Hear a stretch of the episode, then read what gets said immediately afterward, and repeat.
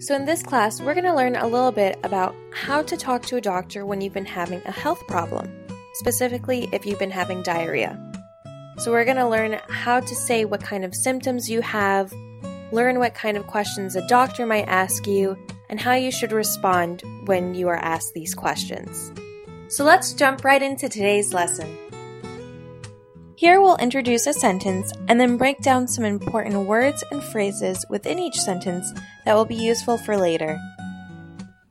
The first sentence is I have diarrhea. I'm sure that any of you that have had diarrhea in the past know that is not a very pleasant experience. Diarrhea is basically where you have to poop often, but when you do, it's very watery, and you usually have an upset stomach too. Diarrhea can cause serious health problems if you have it for a long time. So, if you have diarrhea and you need to tell the doctor this, remember to say, I have diarrhea. Our second sentence is What other symptoms are you experiencing? This is a very common question that you can expect a doctor to ask. Let's break this question down a bit. We'll begin with the word symptom.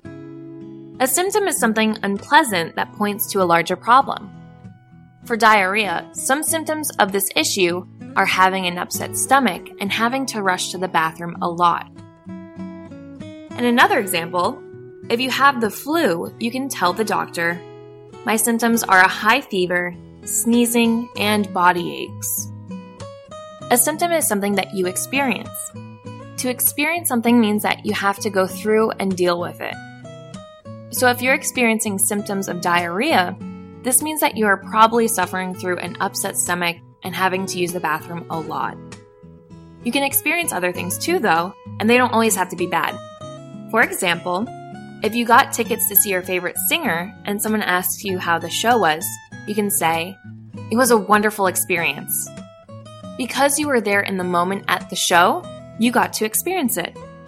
So, again, if a doctor asks you, What other symptoms are you experiencing? Remember that they want to know what problems you have been going through in addition to what you have already said.